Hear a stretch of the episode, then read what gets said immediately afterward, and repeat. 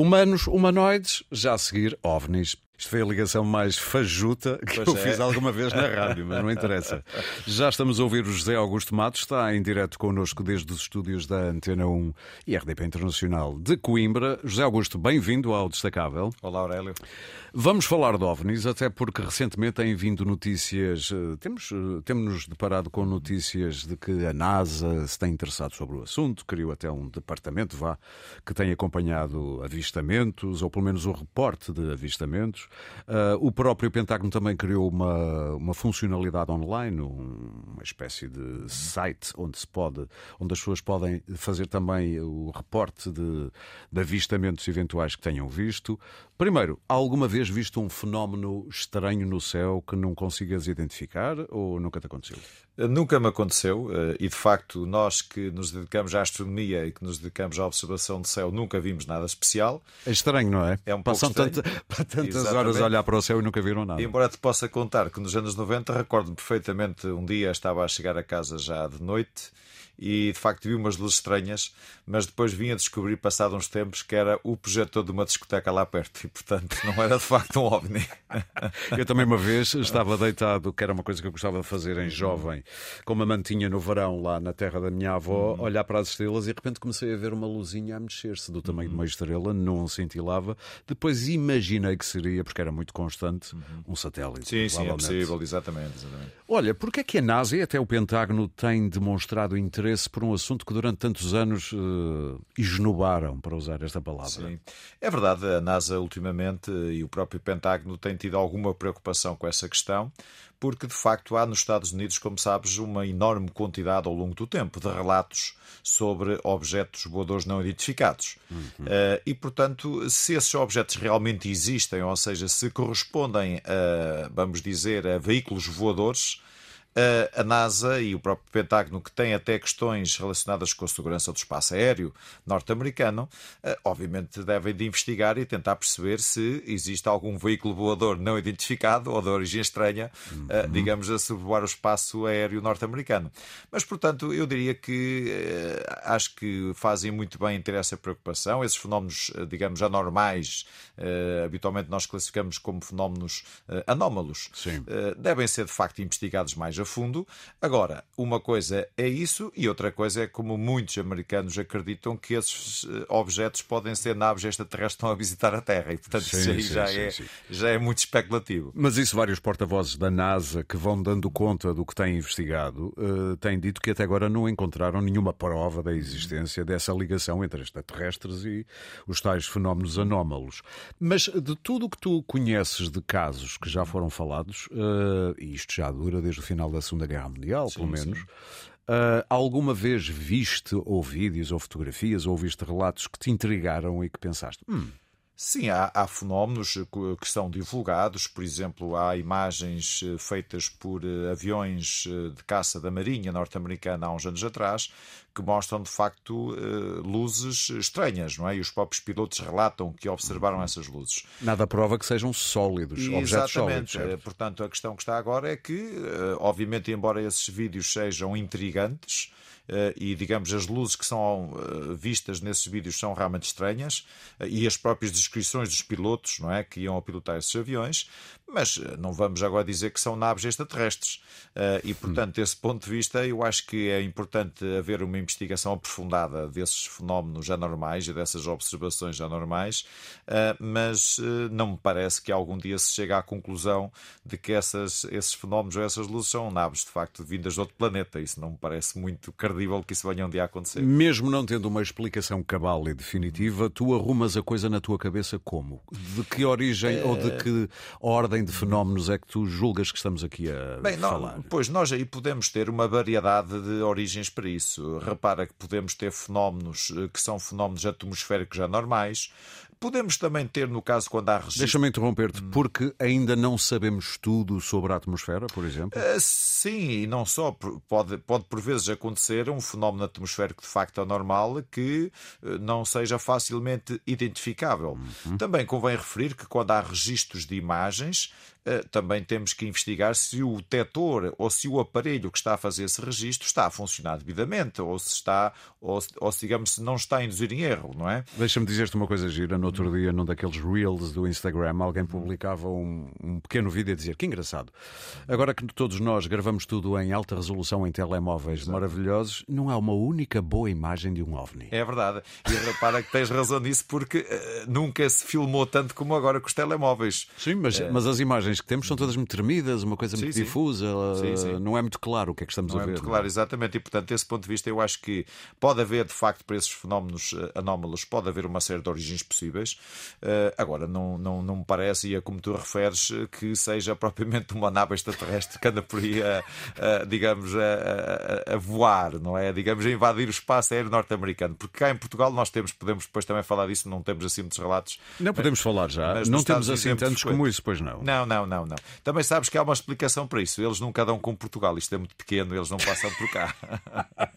Uma vez perguntaram onde é que era Portugal, eh, onde é que era Portugal, Portugal. Um, um, americano, e eu, eu desisti e disse somewhere out there. Alguns por aí, deixa lá. Uh, Porquê é que achas que em Portugal não, não, não há assim tantos avistamentos? Bem, existem, enfim, ao, ao, longo do tempo posso contar-te que há de facto alguns relatos, mas é curioso que do ponto de vista histórico nós tivemos muitos relatos a seguir ao 25 de Abril e naqueles anos 70. Uhum. Eu lembro-me. Exatamente, e depois aquilo desapareceu um pouco, ou seja, dá-me ideia que também foi numa foi, altura em foi que um fenómeno da época, exatamente. E foi uma altura em que muita gente depois ligava isso também ao fenómeno de Fátima. Ah, sim, também houve essa ligação, é verdade, é Sim. verdade. Mas é engraçado que ao longo do tempo, depois isso, ah, esses relatos ah, desapareceram muito, não é? Não se, hoje já não se fala muito disso. Agora, de facto, nos Estados Unidos é um país onde isso acontece com frequência e há ali uma espécie, eu diria, há ali uma espécie, digamos, de interesse coletivo por esses fenómenos, não é? Eu, eu diria, espero não estar a forçar aqui muito a ligação entre duas coisas que podem não estar ligadas, mas acho muito curioso que o fenómeno OVNI uhum. Nascido num ano a seguir ou por volta do final da Segunda Guerra Sim. Mundial. Ou seja, depois de um trauma, é como se as pessoas, uhum. pessoas olhassem para o céu à procura de uma salvação.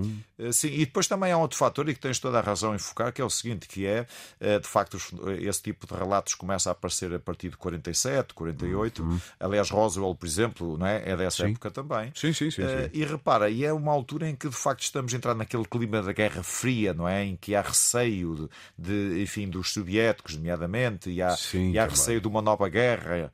E, portanto, é, é, muito típico ali anos 40, anos 50 também, não é? Anos 60. Mas, portanto, ali anos 40, anos 50 há muitos relatos. E eu acho que isso também tem muito a ver com esse clima que se vivia na altura uh, a nível mundial, e nomeadamente no caso dos Estados Unidos, eh, de vivermos num clima de alguma apreensão, de alguma ansiedade relativamente ao futuro. Eh, e, portanto, havia muitas vezes essa ideia de que a Terra podia estar a ser invadida, não é? E, portanto, e que sim, havia, sim. de facto, por aí... Um bocadinho a guerra dos mundos, não é? Sim, sim, exatamente, exatamente. Muito bem. Muito rapidamente, só para encerrarmos este capítulo. Múmias no Parlamento mexicano, múmias alegadas... Aliás, todos nós vimos as imagens nos telejornais. Múmias alegadamente não humanas. Exato. Mas não... humanoides, vá. Sim, mas repara, isso de facto não tem qualquer cabimento. Uh, nós temos que uh, olhar para isso, de facto, com um olhar, eu diria por um, por um lado com um olhar divertido, não é verdade? E depois com um olhar cético, porque repara. Mas olha, a quantidade de médicos que parece que foram lá assinar a dizer que aquilo é verdadeiro. Pois, mas repara, não faz sentido nenhum, porque repara, se os extraterrestres realmente visitassem a Terra, ou se, se já tivessem visitado no passado, porque essa questão está relacionada com visitas no passado remoto, não é? Uhum. Uh, provavelmente o extraterrestre não teria forma humanoide, não é? E portanto nós temos muito a nossa, uh, cá está o nosso, uh, eu diria, a nossa mania é projetar a nossa imagem nos extraterrestres também. Claro.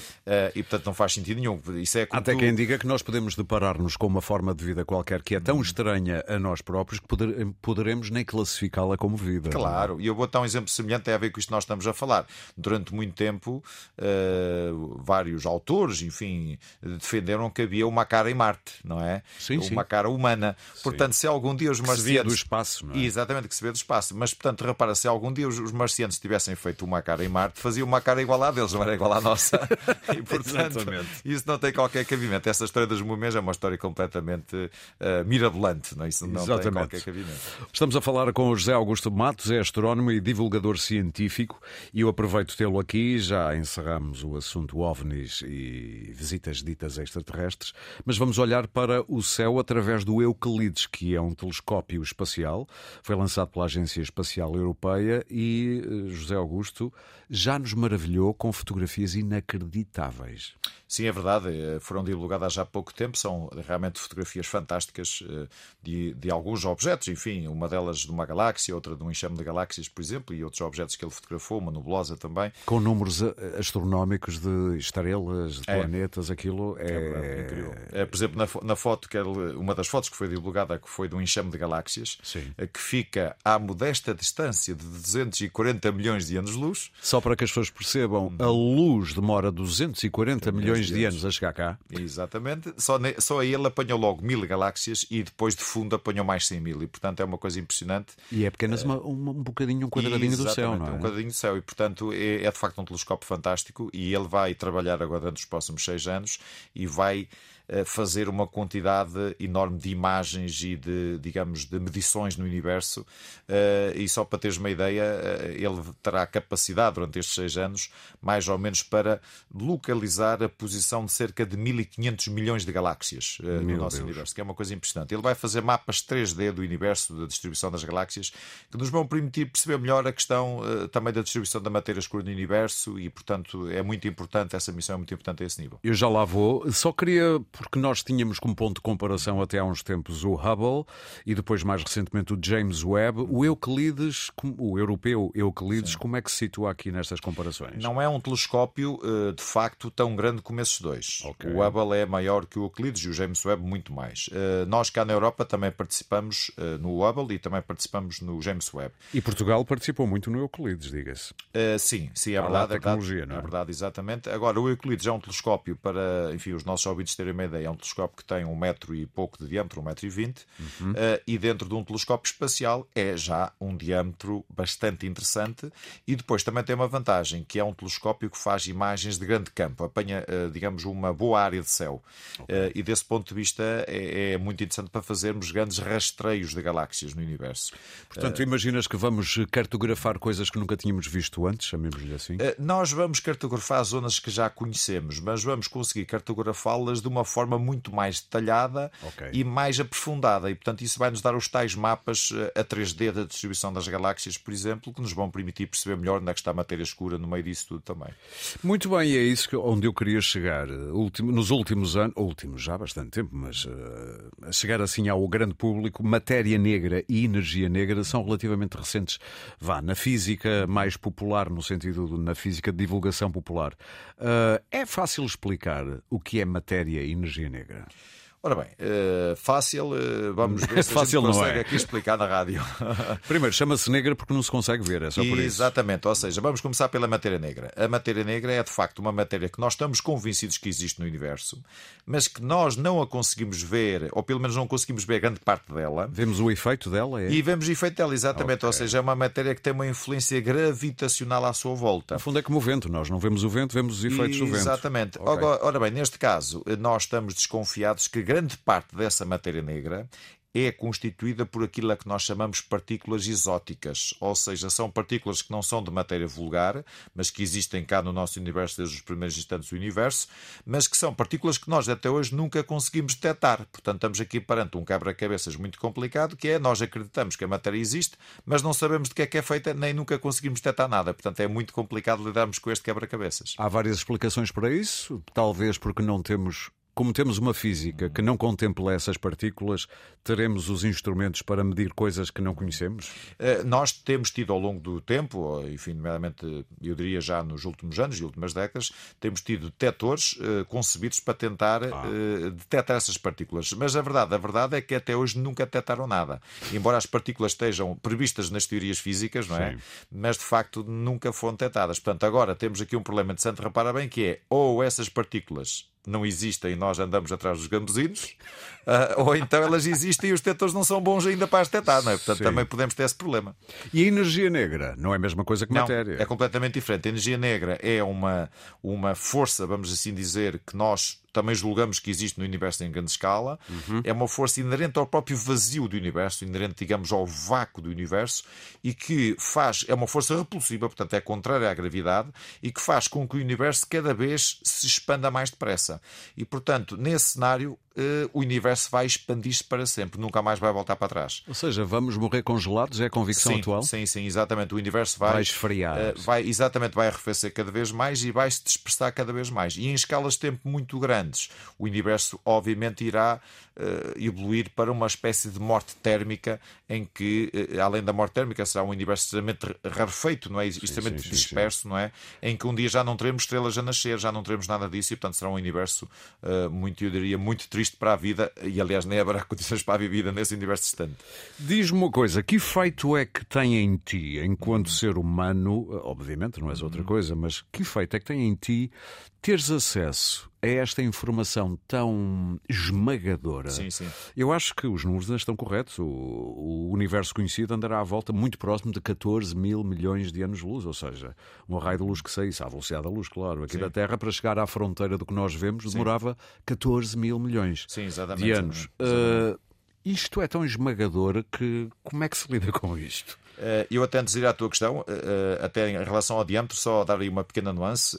De facto, tens razão, a luz, desde, desde das, por exemplo, a luz das primeiras galáxias que surgiu no universo demorou 14, quase, bem, demorou, vamos a números mais corretos, demorou mais de 13 mil milhões de anos sim, a chegar cá. Sim. Embora, repara, à medida que ela viajou, o espaço esticou. E, portanto, na verdade, o diâmetro do universo hoje é muito maior do que isso. Para teres uma ideia, o diâmetro do universo observável hoje em dia anda na casa dos 93 mil milhões de anos-luz. Ou seja, eu não tinha contado com o esticance do universo. Exatamente, é okay. é gigantesco. E, e, é como também refere, é esmagador. Portanto, meu caro Aurélio, já te posso aqui avançar uma coisa que é eh, a astronomia é uma ciência deprimente, não é? Portanto, de facto, somos somos esmagados na nossa pequenez, não é? Pois é. E na contemplação desta, é verdade, desta é imensidão. É Embora há aqui uma coisa boa, nós somos micróbios, mas pelo menos somos micróbios que conseguimos contemplar a imensidão.